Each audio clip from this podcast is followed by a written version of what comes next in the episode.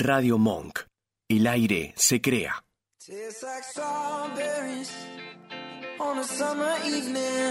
El mundo de Juliana. Acompañando con sus juguetes a niños y niñas a ser lo que quieren ser. Una maravillosa y variada línea de juguetes para divertirse y aprender jugando.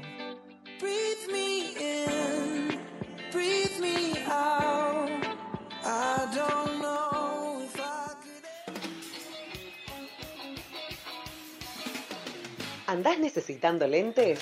En Óptica Medins tenemos amplia cantidad de modelos de gafas de sol y anteojos recetados. Contamos con personal altamente capacitado para que pueda asesorarte y encuentres lo que andas buscando. Consulta a tu sucursal más cercana, Rosario 477, Caballito, Juncal 2915, Recoleta, Perón 4295, Almagro, Sarmiento 1867, Centro, o en la central, Federico Lacroce 4080, Chacarita. Lentes de contacto descartables y de uso continuo. También lentes cosméticas si querés darle otro color a tu mirada. Atendemos prepagas y obras sociales. Consulta por la tuya. Seguinos en Instagram,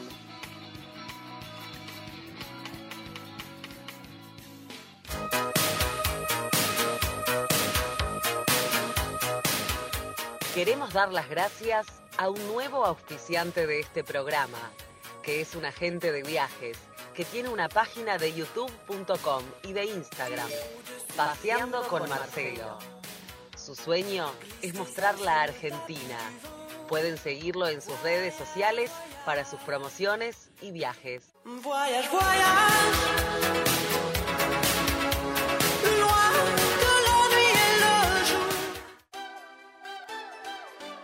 City Kids, tu juguetería favorita. Encontrá variedad y las últimas novedades en juegos y juguetes.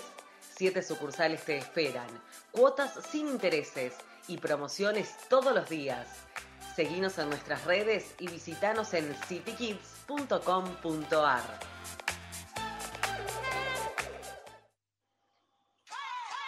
City Argentina, ropa de mujeres como vos y como yo. Somos una empresa familiar con más de 30 años dentro de la moda argentina. Mencionando el programa Cuenta conmigo para las sucursales de Palermo, en Avenida Santa Fe 3300 y en Belgrano, en Cabildo 2001 y en Cabildo 2427, tendrás un 15% de descuento y la posibilidad de recibir nuestro catálogo mayorista. Podés escribirnos a info.cityargentina.com o por WhatsApp al 11 68 00 3172.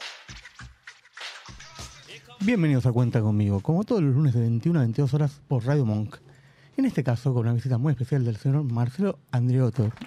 ¿Pronunció bien el apellido? No, no importa. Diego, bueno, te saludo. Androeto. Androeto, bien. Igual, eh, no importa, estoy acostumbrado. Durante, este programa vamos a hablar del año 1988. ¿Vos te acordás que pasaba en ese año que Sí, sí, me acuerdo de algunas cosas. Por ejemplo. hubo una, por esa época, yo soy muy futbolero y hubo un cambio ahí en, en algunas reglas de disputa del torneo acá en Argentina. Que se definían los partidos que terminaban empatados, se definían por penales, eso fue una rareza, no funcionó, se quitó al poco tiempo. Y me acuerdo obviamente de lo que tiene que ver con mi vida, digamos, esa época, estudiando, nada, estando de novio, esas cuestiones. Tenía, yo tenía 19 años, así que sí, sí, me acuerdo. Perfectamente. No, me, quité dos años en realidad, tenía 21. 21. 21. Linda edad. Mayoría de edad, sí. Bien.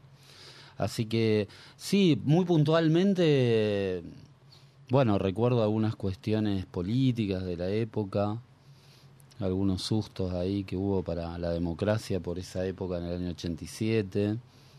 Eh, pero bueno, sí, sí, un año fin de década de 80 importante. Bastante hackeado. En este programa siempre tenemos lo que es el, el kiosco vintage. Y a todos los que vienen al programa les agradecemos su visita y a cambio le entregamos un obsequio del kiosco vintage. En este caso, no era en 1988, pero es durante esa época. En este caso, un obsequio de la casa para el señor Marcelo. Bien, gracias, Diego. Y vamos a compartir en este caso el primer tema musical de Donna Summer, que no tiene que ver con 1988.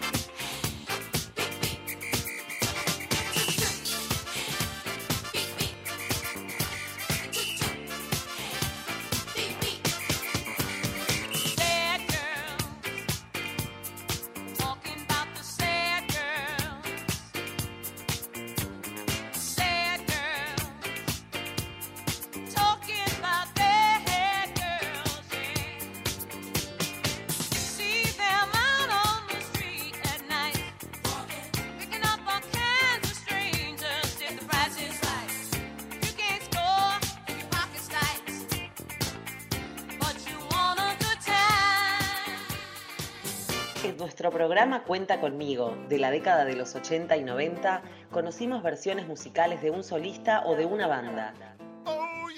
Esta es la versión cover en Cuenta conmigo del tema... En el año 1988 existía el tema de Michael Jackson, Criminal, Criminal eh. Esta es la versión cover. cover.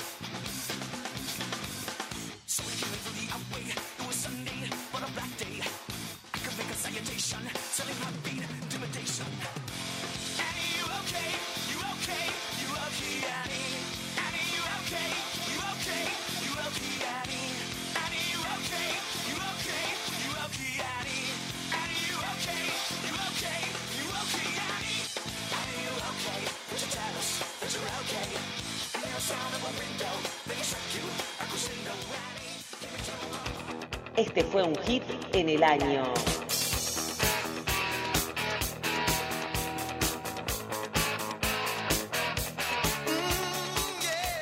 Together Forever, de Ricky Astley.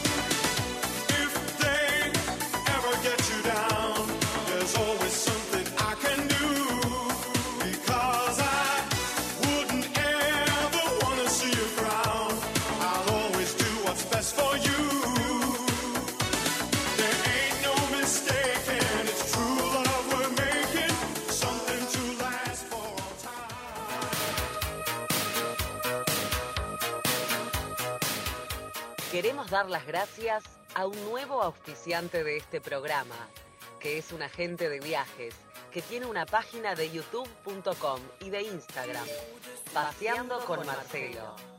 Su sueño es mostrar la Argentina. Pueden seguirlo en sus redes sociales para sus promociones y viajes. Voyage, voyage.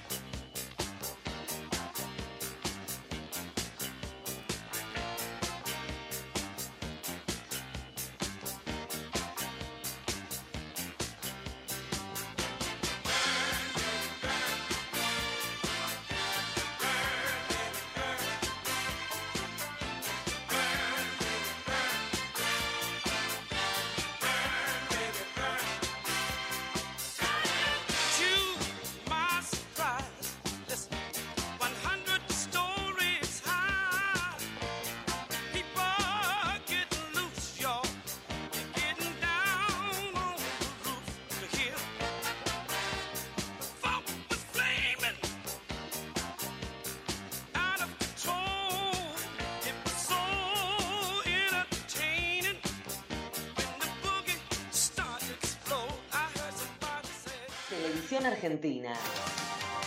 ¿Qué fue lo que mirábamos en los canales 2, 7, 9, 11 y 13?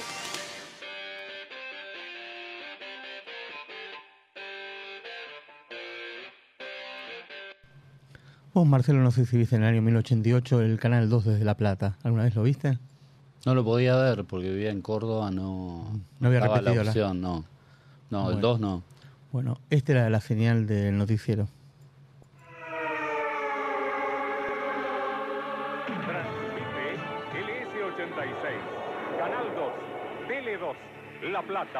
Sus repetidoras de Dolores, Las Flores, 25 de Mayo, Lesama y Roque Pérez, Buenos Aires, República Argentina, el mejor país del mundo.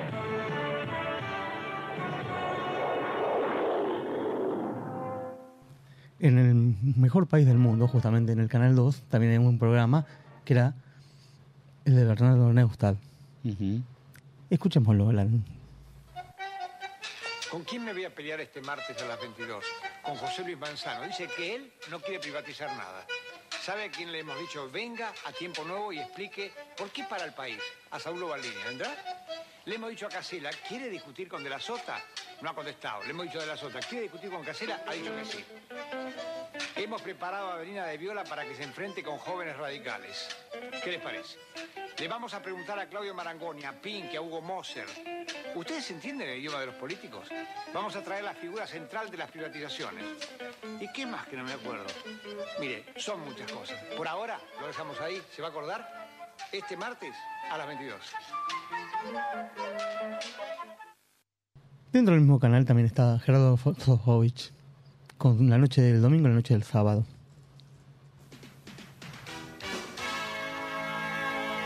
Transmite LS86, Canal 2, Tele 2, La Plata, Buenos Aires, República Argentina, el mejor país del mundo.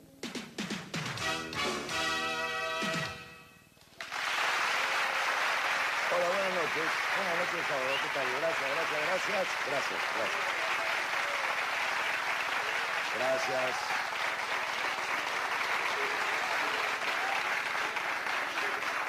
Tengo muchas cosas que contarles. Vení los casos. Hoy arrancamos enseguida con los casos. Cada vez se empilcha mejor. En cualquier momento vamos a tener cartón de dónde viste los casos, de tantas veces que entra en cámara. Sí, y te gustaría. ¿Vos te acordás que acá tendría que haber un sillón para que yo hable con... Esperá, Totón, ya estoy con vos. ¿eh? ¿Te acordás que tenía que haber un sillón? ¿Y qué pasó? Porque hace 10 minutos me dijiste, ya estamos en el aire, estamos en el aire. Ya... Hace 10 minutos, ¿verdad? Sí, ¿y ahora qué? Este, era inflable el sillón, entonces se desinfló. Bajó. Vos tenés la culpa, vení. Vení. Vení por acá, crucé. Mira, vení. No te hagas el prolijo que nunca fui. Esquiva cámaras. ¿Cómo es? Se equivocaron y trajeron un sillón equivocado, pero es culpa mía. Es culpa tuya. Sí, señor. ¿Y qué hacemos en consecuencia? ¿Hay talonario de renuncias a mano? Podemos conseguir. Seguís un año más y no te quiero ver más en este Bueno, programa. está bien. Así que no hay sillón. Bueno, váyanse. No. Totón, hoy te voy a contar algo después que terminemos el programa. Vas a trasnochar.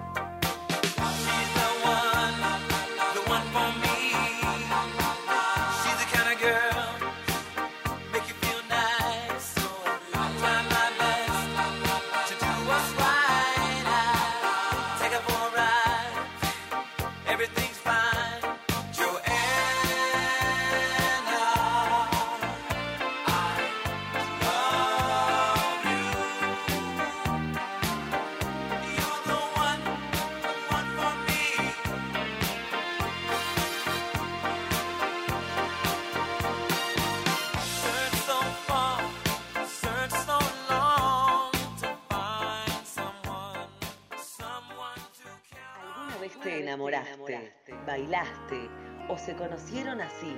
Así nació el tema, el tema de tu historia, en los años 80 y 90. How can I just let you walk away? Just let you leave without a trace. www.radiomonk.com.ar Somos radiomonk.gmail.com 11 32 15 93 57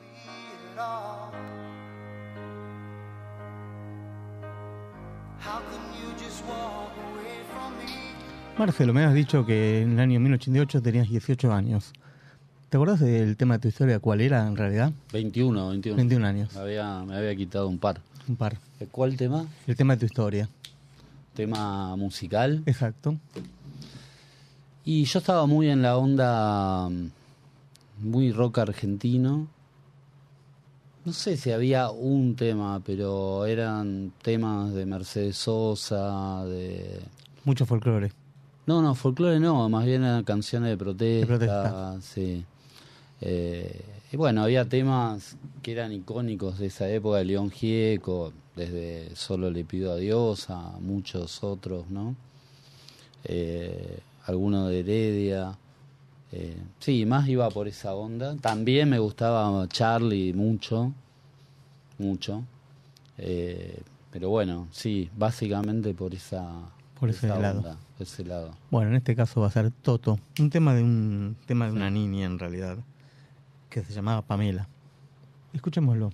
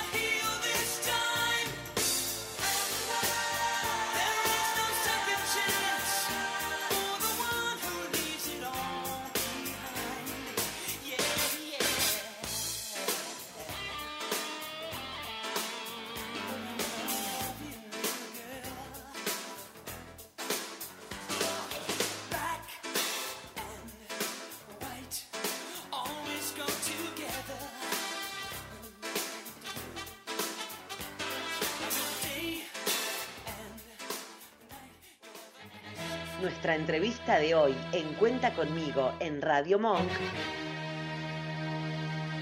es con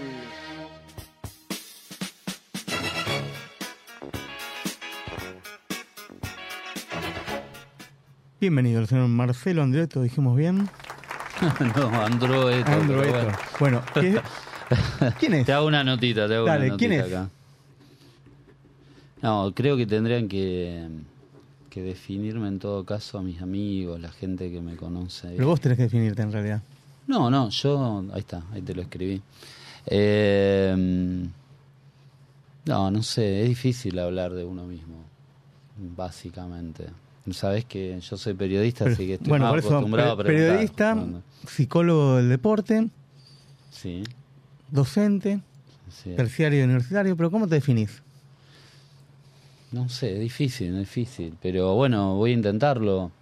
Eh, Intente. creo que tengo.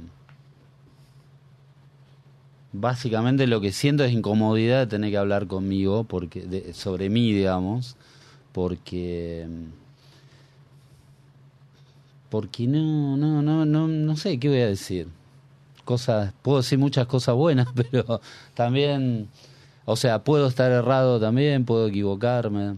Eh, no sé creo que si tuviera que definirme, creo que, que soy alguien bastante apasionado por, por la vida, por un montón de, de cosas que vivo con mucha intensidad. No soy una persona, digamos, tibia en ese sentido. Eh, como que me, eso, digamos, aquello que considero, aquello en lo que creo, que siento importante, que, bueno, lo vivo con mucha intensidad, ¿no? Entonces, eh, estoy medio, estoy en medio en las antípodas de las personas que todo le da más o menos lo mismo, lo cual tiene cosas buenas y cosas no tan buenas, digo. Probablemente aquel que le da todo le un poco como, bueno, eh, capaz que a veces la pasa mejor, pero también está bueno, eh, es, creo que es bastante nutritivo eh, vivir, digamos, apasionadamente lo que uno hace, lo que uno piensa, eso. Como apasionado del periodismo, ¿qué es lo que te gusta? Sí, periodismo. La, el periodismo como fue mi primer, primer amor, entonces tiene una... Obviamente uno tiende a guardar, o, o- fue el amor más importante también, se puede decir. Entonces, obviamente el periodismo eh, tiene un lugar muy como muy ident- identificatorio para mí, ¿no? O sea, es como que lo primero que me surge es, sí, soy periodista, ¿no? No soy periodista, soy un ser humano, pero laburo como periodista y ha sido mi primera profesión. ¿Y cómo empezó?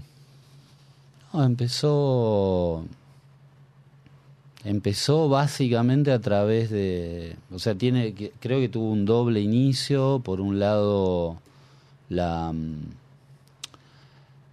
la constatación, por ahí, por un lado me interesó el periodismo deportivo, después yo creo que, como nos pasa a muchos que nos dedicamos al periodismo deportivo, que, mm, que por ahí sospechamos con, con buen tino que no vamos a ser jugadores de fútbol profesionales, ¿no? Entonces pensamos, ah, bueno, podríamos dedicarnos al periodismo deportivo. Se dio muy naturalmente. Cuando yo tenía 12 años, eh, eh, me- viajaba, agarraba la bici, me iba al kiosco, compraba, compraba un par de diarios en Córdoba y armaba mi propia revista que se llamaba De Porlandia. Eh, y, y digamos, o cuando la maestra de séptimo grado nos dijo, bueno chicos, nos vamos a ir a Mendoza, ¿por qué no se ponen a, a, leer sobre Mendoza y todo? Yo me lo tomé muy en serio y se creé mi propia como publicación en, un, en una carpeta con hojas rayadas llamaba Noticias Mendocinas.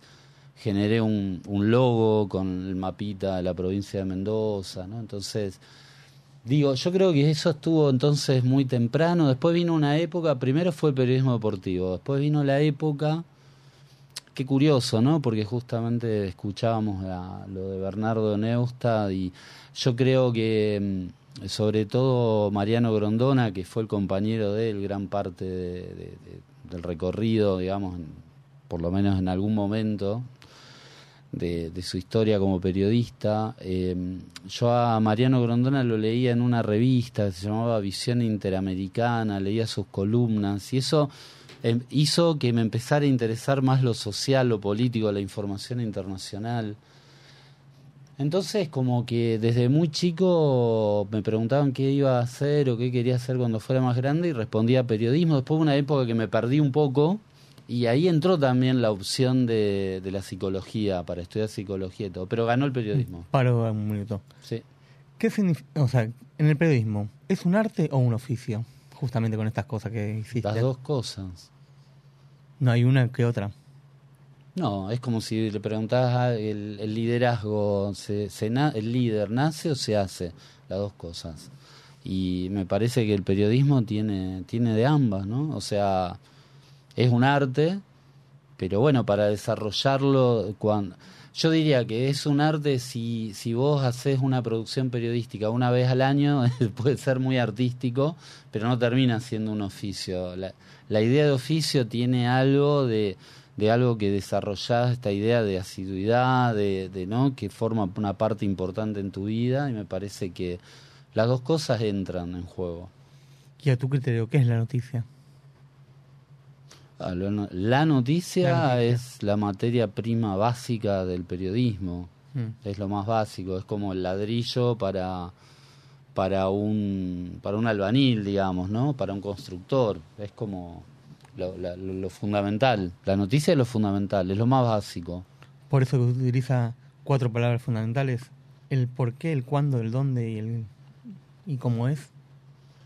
Sí, algunos autores después fueron ampliando eso, ¿no? También el qué, e incluso a veces el para qué, ¿no? O sea, como ampliando según si es una noticia muy básica o es una noticia que ya... En realidad el género puro noticia es cada vez más difícil de encontrar, ¿no? Y también se han perdido un poco los límites entre los géneros eh, periodísticos. Entonces, hoy en día en todos lados eso, pero bueno, en la tele por ahí se nota todavía más, ¿no? Que eh, se mezcla opinión con noticia, entonces es más fácil manipular también, ¿no? Porque la- los límites entre el hecho noticiable, los datos más concretos y la mirada del periodista o los intereses del medio se solapan mucho, ¿no? Entonces, bueno, de esto se ve mucho, ¿no? ¿A que los periodistas que ponen una nota o a los que le mandan los dueños de los medios a, a producirla? No, bueno, lo, a ver, periodismo, desde mi punto de vista, el periodismo independiente no existe, porque siempre hay una dependencia, hay unos intereses de por medio, o sea, hay que ver también de qué hablamos, ¿no? Porque ahora hay mucho periodismo, digamos, el periodismo de las redes, por ahí que tiene que ver con, con streamers o con youtubers que hayan se hayan profesionalizado no estudiando, bueno, desarrollan una labor de comunicación que de por sí es respetable, ¿no? O sea, en general estoy hablando. Entonces, por ahí hay ámbitos donde puede haber una mayor como independencia que si trabajás, no sé, para La Nación Más o para C5N, ¿no? Entonces, eh, y hay áreas donde por ahí po- podés tener un poco más de margen, pero la verdad está bastante corrompido y bastante sucio todo, esa es la realidad. O sea, no hay referentes que uno dice antiguamente, uno decía, me gusta tal porque... No, para mí es difícil, para mí es difícil. Esa pregunta a veces me la hacen mis propios alumnos y la verdad que me cuesta mucho porque antes, incluso en periodismo deportivo, daba algunos nombres que ahora ya no puedo pronunciar. ¿Me entendés? Porque por distintos motivos, incluso por algunos porque que han todo su laburo, digamos, lo han vendido, lo han lo monetizan eh, promocionando el juego, ¿me entendés? Entonces a mí ya eso no me entiendo, pero no me no me gusta, digamos, ¿no? O sea, no no me gusta, digo, para mí pierde ese periodista que monetiza su laburo, que además no es que lo esté necesitando porque es lo único que tiene, ¿entendés? Generalmente son periodistas que ya tienen ¿Y por qué fue un caso? Un periodista fue jugador y pasa el rol de periodista. jugador en, en qué En sentido, un ¿De cuadro fútbol? de fútbol, sin haber estudiado y... No, bueno, es o, que- comen- o comentador de, por ejemplo, lo que era polémica en el fútbol Sí, entiendo, entiendo, entiendo lo que decís. Bueno, es que esa es un viejo, una vieja discusión, o sea, no, es- no existe la colegiación en el, en, el, en el periodismo, entonces, como ahí está en juego el tema que la libertad de expresión, digamos, la libertad de prensa, etcétera, entonces, a diferencia de otras actividades, obviamente, digamos, si vos empezás a ejercer como psicólogo sin haber estudiado en una universidad y sin tener la matrícula, eh, vos incluso podés ser demandado, obviamente, fácilmente, ¿no es cierto? Es, eh, siempre recuerdo, he tenido un amigo que ahora ya perdimos un poco el rastro, pero en Córdoba que se inventó un diploma de contador y una clienta, no sé cómo, parece que medio que hubo medio mala praxis, se sintió perjudicada y fue al colegio de, de- de consejo económico ahí en Córdoba, en Córdoba, que nunca él había, se había recibido. Mm. Y digo, bueno, fue condenado y tuvo que hacer laburos, no sé, comunitarios para no ir preso, ¿me entendés? Pero bueno, eso en el periodismo no existe. O sea, cualquiera puede ejercer rol periodístico. Entonces, bueno, qué sé yo, algunas ventajas quizá eso tenga, pero también desventajas. Obviamente que estudiar tampoco te garantiza nada, porque hay gente que por más que estudie, digo, yo lo veo muy seguido, por ejemplo, el tema del periodismo gráfico. Y hay chicos que por más que hagan varias materias, esto, lo otro, no se les da bien escribir. Por ahí se les da bien la radio, la tele o, o ahora algún nuevo formato, digamos, más bien digital. Pero digo, bueno, entonces eso pasa mucho. ¿Cómo le vas a prohibir a un exfutbolista que trabaje en... Porque él aporta algo, aporta la mirada de haber sido protagonista. Entonces eso suma rating en algún punto, ¿no? Eso sí, pero ¿y por qué tanta cantidad de gente, de chicos, digamos, en este caso, son que están estudiando carreras justamente de periodismo, de medios, como curiosos o porque tienen en el día de mañana con ganas de seguir algo en realidad concretamente? No, yo creo, creo que en parte, porque no sé, no, no, iba a decir algo un poco irónicamente, por ahí Decilo, no, decilo. no se hicieron la- la- las preguntas correctas, pero no, digo, a mí hoy me sorprende, pero cuando yo tenía 17 años no aceptaba planteármelo. Si alguien en mi familia o alguien me decía, ¿estás seguro de estudiar periodismo? ¿Por qué vos que no estudiás una carrera que, ¿me entendés? Tenga el periodismo está muy precarizado hoy en un momento de absoluto cambio, donde los grandes medios achican, solamente ganan buen dinero las grandes figuras. Que o las grandes firmas.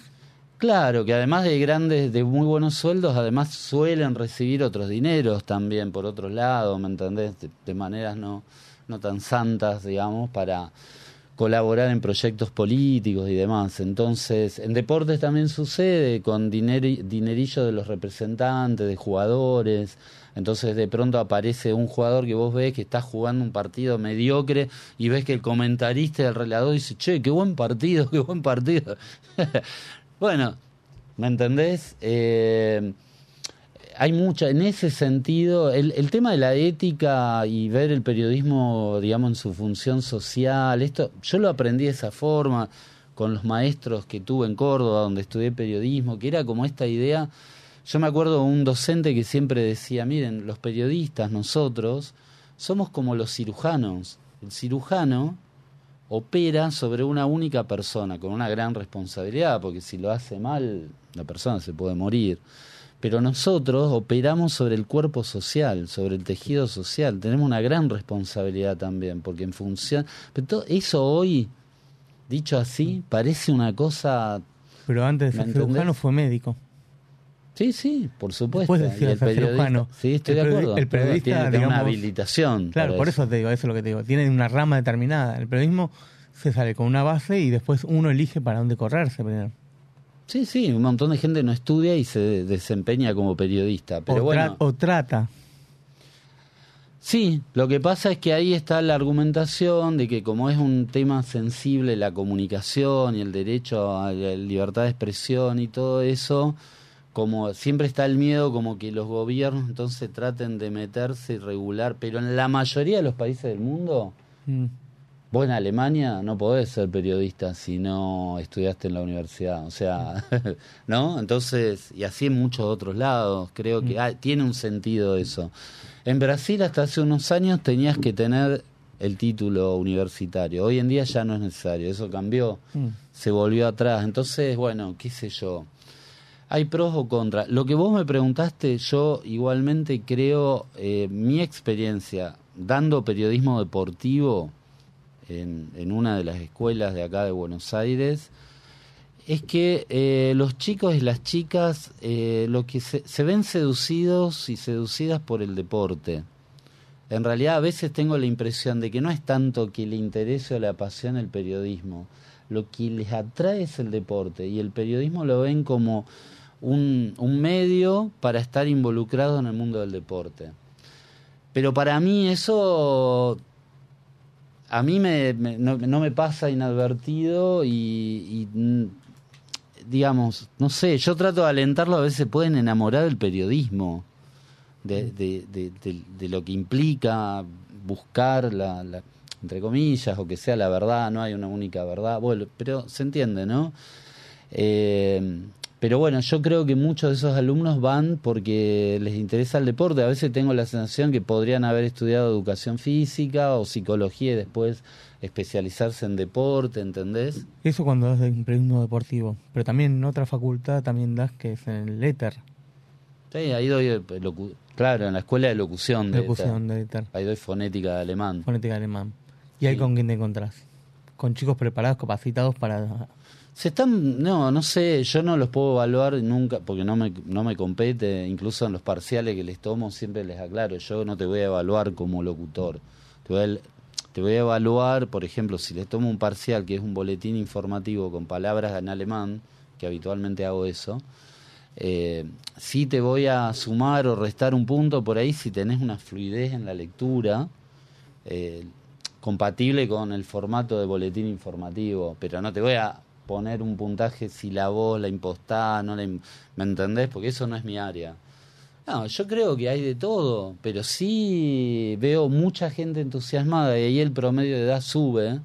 Mucha gente que estudia locución como segunda carrera. Mucha gente que, en algo- yo supongo que fundamentalmente se sienten apasionados por este medio maravilloso que es la radio.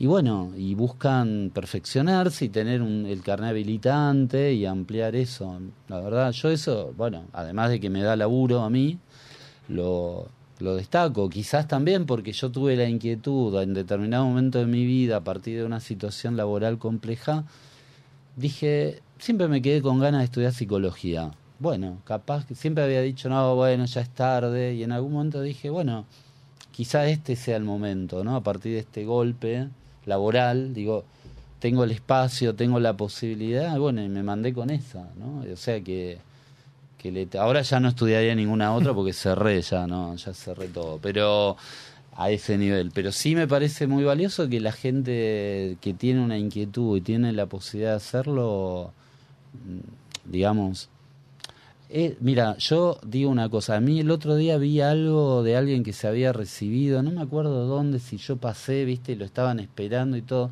y me digo que, no digo que me emocionó, pero yo digo, la persona que no ha estudiado una carrera no tiene idea todo lo que invertís, porque implica invertir mucho tiempo, mucha vida, para algo que no te está redituando al toque, ¿viste? Si vos pones un negocio, vos tenés esto en la mira, digamos, bueno, que está, es legítimo, ¿eh? No estoy diciendo que hay que estudiar sí o sí, de ninguna manera. Eh, lo que estoy diciendo es que eh, a mí me conmueve bastante por ahí esta búsqueda que se da de decir me voy a formar en algo, voy, porque le tenés que poner mucho, mucho, es mucho. Es mucho de uno y aparte mucho económicamente. Sí, seguro. Sí, Mm. sí, obviamente que en la educación, yo doy clase en ISER también, que es una, un instituto público, dependiendo, dependiente del Estado, entonces ellos no pagan ahí los alumnos. sí pagan en Ether, ¿no? Y doy la misma materia, alguna más en Ether incluso. Eh, bueno, son dos alternativas. De hecho, mucha gente que va a Ether primero intentó entrar a Ether, como no pudo, bueno, terminó yendo a Ether, ¿no? Pero bueno, sí creo que está muy bueno que existan las dos posibilidades, lo público y lo privado. Bien. Y con respecto a psicólogo, ¿cómo fue que te agarró para estudiar o que dijiste, era lo mío, aparte de todo? Yo creo que ah, me había quedado como un deseo ahí pendiente, yo digo, por ahí fue un poco como, creo que, yo, yo creo que a los 19 años fue medio como, finalmente como un desempate ahí que se dio a último momento entre periodismo y, y psicología, pero el, el periodismo se impuso claramente, ¿viste? No fue por penales, así. Mm. No, no. Ok, abracé el periodismo, digamos, pero siempre había quedado psicología como una inquietud. Y además, yo había seguido mi propio proceso, o sea, de ir a terapia, de hacer un montón de actividades, eh, digamos, que tenían que ver con el autoconocimiento, o sea, seminarios, talleres, meditaciones. Entonces, como que siempre me mantuve, yo además claramente creo que te enseña mucho más tu propio proceso, los terapeutas que vos tuviste y todo eso que la facultad. La facultad te da un marco teórico que es valioso. eh, para mí estaría bueno que fuera más vivencial igual esa preparación. Pero bueno, vale, digamos, es, es formación que sirve. La verdad que fue eso, que fue como decir, bueno, también yo estaba un poco ahí, venía de una experiencia de que me habían rajado de un laburo periodístico, entonces estaba un poco como decepcionado con el periodismo, ¿no? Y como esto me había quedado pendiente, dije, bueno, eh, voy a probar. Encontré un lugar donde tuve un lugar, una universidad privada, pero pude obtener media beca, entonces esto facilitó, ¿no? Porque bueno, por ahí a los cuarenta y pico de años arrancar en la universidad pública también, viste, decís, bueno, está, Sí, es válido, pero, Pero si dijimos que hay gente que estudia Sí. periodismo a- más tarde de la edad, también periodismo te puede estudiar. locución Locu- decía yo, eh, igual. pero sí, sí, cualquier carrera, obvio, obviamente, obviamente. Pero bueno, yo en ese momento también lo pensé como, tengo la edad que tengo, no quiero terminar a los 60 años con esto, ¿me entendés? Entonces me apuré un poco el trámite de esa forma. Pero la verdad me encontré con una carrera que es tiene mucho que ver con, con comunicación, obviamente. Hay muchas cosas en común, la entrevista, la escucha, Mm. ¿no? Eh, cambiás por ahí, bueno, muchas de las materias que cursé en psicología tienen que ver también con lo social, o sea, medio como del mismo palo, ¿no? Te sorprende mucho justamente los pacientes que tenés y lo aplicás. Bueno, a mí mi experiencia obviamente como psicólogo es mucho más corta que como periodista. Eh, por ejemplo, la semana pasada ahí habilité, digamos, consultorio en- ahí en mi en el lugar donde yo vivo, en mi casa. Eh, y, y fue una fue una linda experiencia ahí, ¿no? Yo creo hoy estamos como volviendo un poco más a la presencialidad después Mm. de del tema del Casi online, tres- de la casi tres años de pandemia. pandemia, ¿no? Eh, creo que me lo decían siempre mis terapeutas y yo lo empiezo a experimentar, que uno, el terapeuta aprende mucho con el paciente, o Mm. sea, el consultante. Yo creo que no, si, si pretendés ser un buen terapeuta, no podés ponerte en el lugar tipo, yo la sé, yo me la sé y yo te voy, yo tengo la posta. No es la posta, es abrirse, escuchar. Creo que había uno de los fundadores, o el principio, sí, el fundador de, de Gestalt, que es una línea de psicoterapia, eh, Joseph Peirce, decía que el amor cura. O sea, lo único que cura en realidad es el amor. Y en ese sentido el terapeuta tiene que estar como vibrando con el consultante, con lo que va pasando. Y sí, me pasa, por ejemplo, cuando he atendido un par de chicos, o sea, de adolescentes, y es interesante también percibir cómo hace unos días, por ejemplo, son chicos que están ahí, que están pasando de la infancia a la adolescencia, ¿no? Entonces está todo el tema de sus enamoramientos y todo, pero por ahí les da un poco, se nota por ahí que con los padres no lo hablan, por razones obvias, y que incluso le cuesta a veces sacar un poco el tema conmigo. Y el otro día, bueno, me encontré comentándole a uno de ellos cómo había sido la vez que me le declaré a una chica a los 13 años en el patio de la escuela y fui viendo cómo él cambiaba la expresión, digamos, hasta corporal, eh, porque en algún punto sentía que le estaba empezando a dar espacio a lo que le pasa a él, digamos, en este momento. ¿Y vos con ese caso no lo viste como propio, que te algo que te pasó a vos en ese caso? No, por- y, y un poco eso lo que yo te decía antes, que a veces vos decís, por ejemplo, trabajás Mm. eh, algún aspecto, pensá- percibís que el problema o uno de los problemas que está teniendo ese chico, por ejemplo, es el perfeccionismo que le han transmitido sus padres, o sea, tiene tanto miedo de equivocarse que cuando viene un centro eh, duda si salir a cortarlo o no, ¿no? Y si uno está atento, podés ver que algo de eso que te trae el paciente también te está hablando a vos, o sea, por algo, ¿no? Se dice que, que no es casual que te llegue un paciente, que de alguna manera ese paciente o consultante o cliente, como lo quieras llamar, eh, se encuentra con vos porque hay algo ahí que está como pulsando de a dos, ¿no? O sea, tiene algo que ver con tu historia también. ¿Y por qué más eligen, digo una cosa sin saberlo, más las mujeres eligen mm, terapeutas hombres y viceversa? No, yo creo que, que generalmente, o sea, sí, eh, obviamente... Para desinhibirse, para desinhibirse me parece, ¿no? No, yo te voy a decir dos cosas. Generalmente los varones tenemos la- cosas irresueltas muy importantes con nuestra madre y Mm. las mujeres con su padre. Entonces, por el mecanismo de la transferencia, se pone en juego esto, ¿no? Ahora, hay momentos en que yo creo, y ahí es importante como aprender a detectarlo, a mí me ha pasado en mi propia vida, donde yo sentí la necesidad de empezar a hacer terapia con un varón, porque necesitaba como quizás algo de esa energía masculina también, poder sacarla en mí, ¿me entendés? Y, ta, y, y en otro momento una mujer puede necesitar hacer terapia con una mujer en lugar de un varón, ¿no? Entonces es interesante jugar con eso. Es cierto, en general hay más mujeres psicólogas que varones, eh, pero yo creo que mucho tiene que ver con eso, ¿no? Hay un mecanismo ahí donde uno proyecta. eh, o sea, el terapeuta está ahí para que el, el otro proyecte en vos, porque naturalmente se da eso, ¿no? Eh, eso. Buenas noches, Vasco. ¿Hay algún mensaje? Muy buenas noches, ¿cómo están? Sí, eh, sí, Juana dice, creo que el periodismo es muy apasionante y cuanto más formados, mejor. Muy bueno, Juana. Sí. ¿Es así? Sí, sí, coincido totalmente. O sea, obviamente yo estudié periodismo a nivel terciario, después hice la licenciatura en comunicación social, que porque quería completar un poco, tener formación universitaria. Si hubiera sabido que después iba a estudiar psicología, por ahí me lo ahorraba. Eso. Pero bueno, no lo sabía en aquel momento, era bastante joven todavía.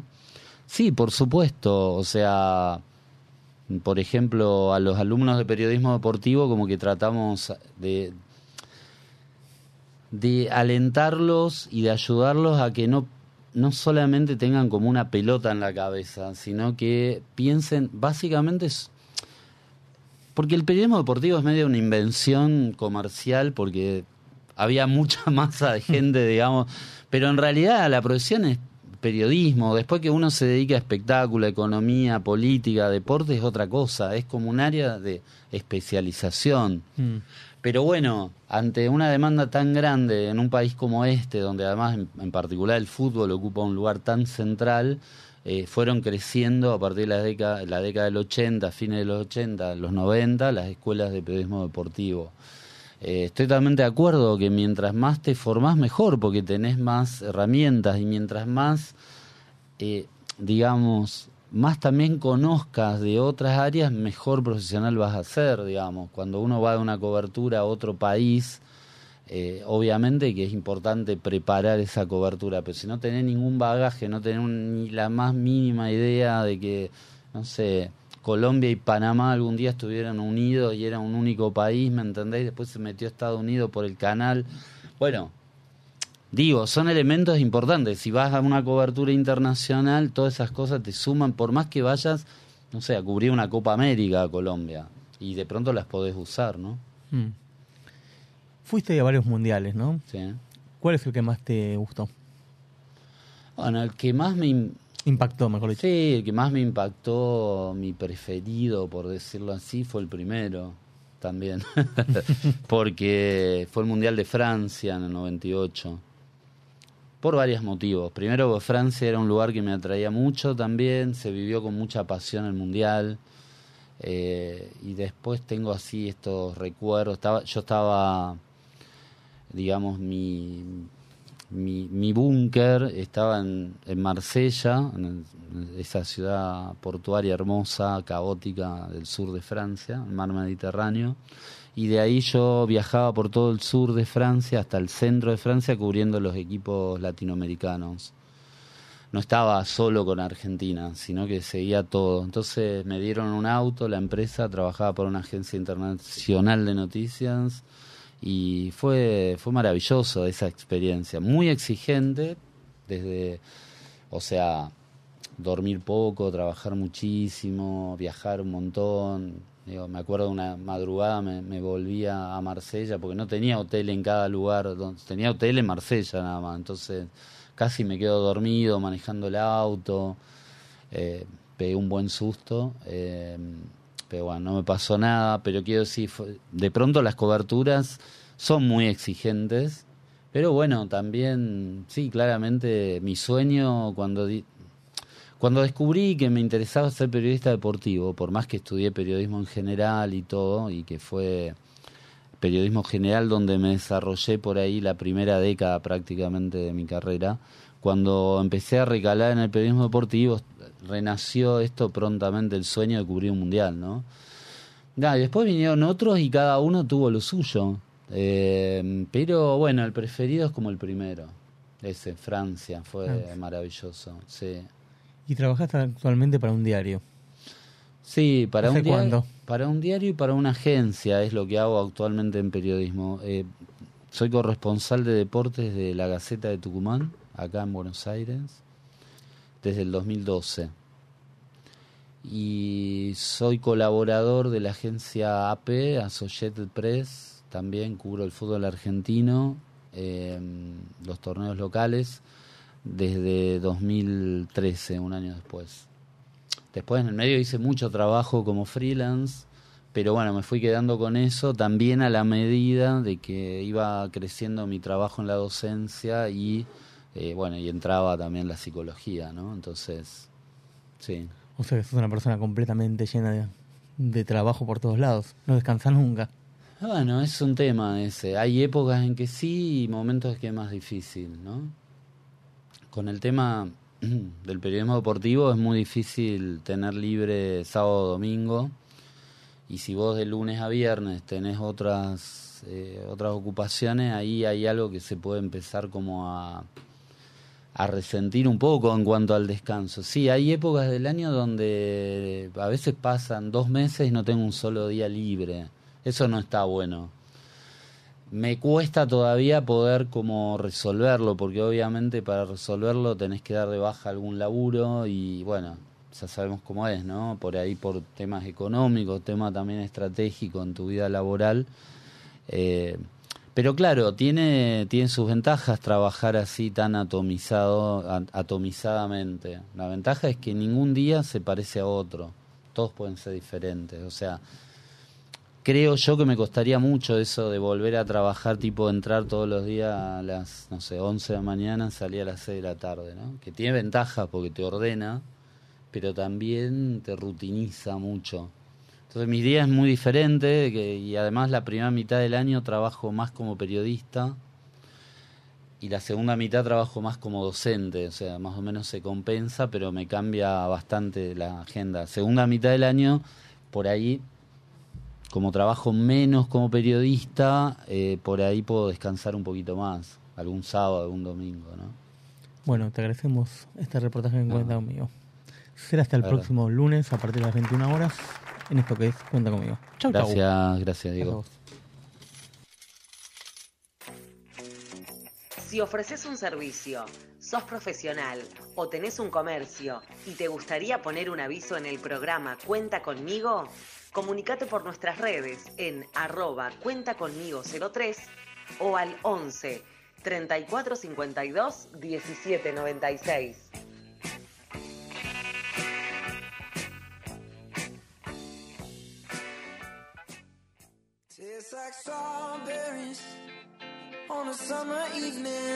El mundo de Juliana, acompañando con sus juguetes a niños y niñas a ser lo que quieren ser. Una maravillosa y variada línea de juguetes para divertirse y aprender jugando.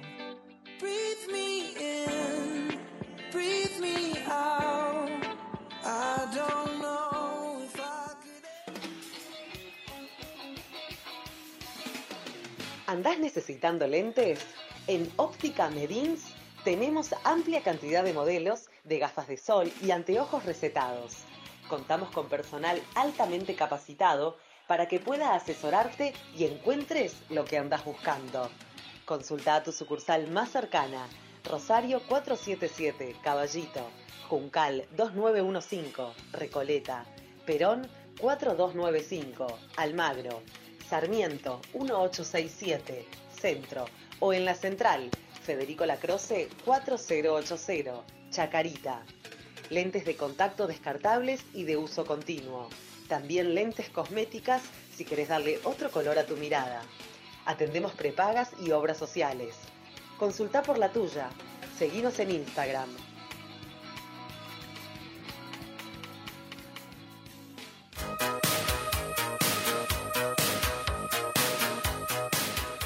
Queremos dar las gracias a un nuevo auspiciante de este programa, que es un agente de viajes, que tiene una página de youtube.com y de Instagram, Paseando con Marcelo. Su sueño es mostrar la Argentina. Pueden seguirlo en sus redes sociales para sus promociones y viajes. Voyage, voyage.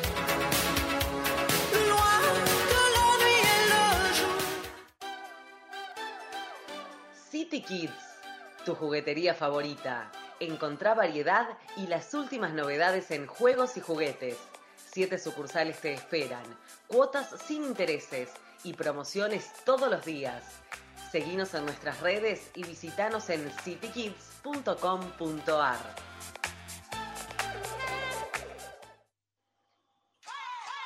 City Argentina, ropa de mujeres como vos y como yo.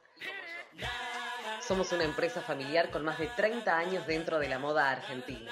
Mencionando el programa Cuenta conmigo para las sucursales de Palermo, en Avenida Santa Fe 3300 y en Belgrano, en Cabildo 2001 y en Cabildo 2427, tendrás un 15% de descuento y la posibilidad de recibir nuestro catálogo mayorista.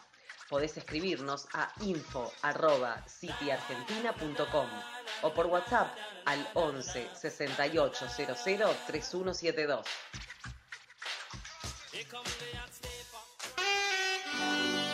Gracias por escucharnos como cada día lunes, desde las 21 horas de la Argentina hasta las 22. Será hasta dentro de 7 días en este programa que se llama Cuenta conmigo, que es una linda expedición a los años 80 y 90. Busca utilizar la magia del medio radiofónico para trasladar a sus oyentes al pasado de esas décadas. En la conducción, Diego Aladef. En la operación técnica, El Vasco. En la locución general, Silvana Zapop Golsef.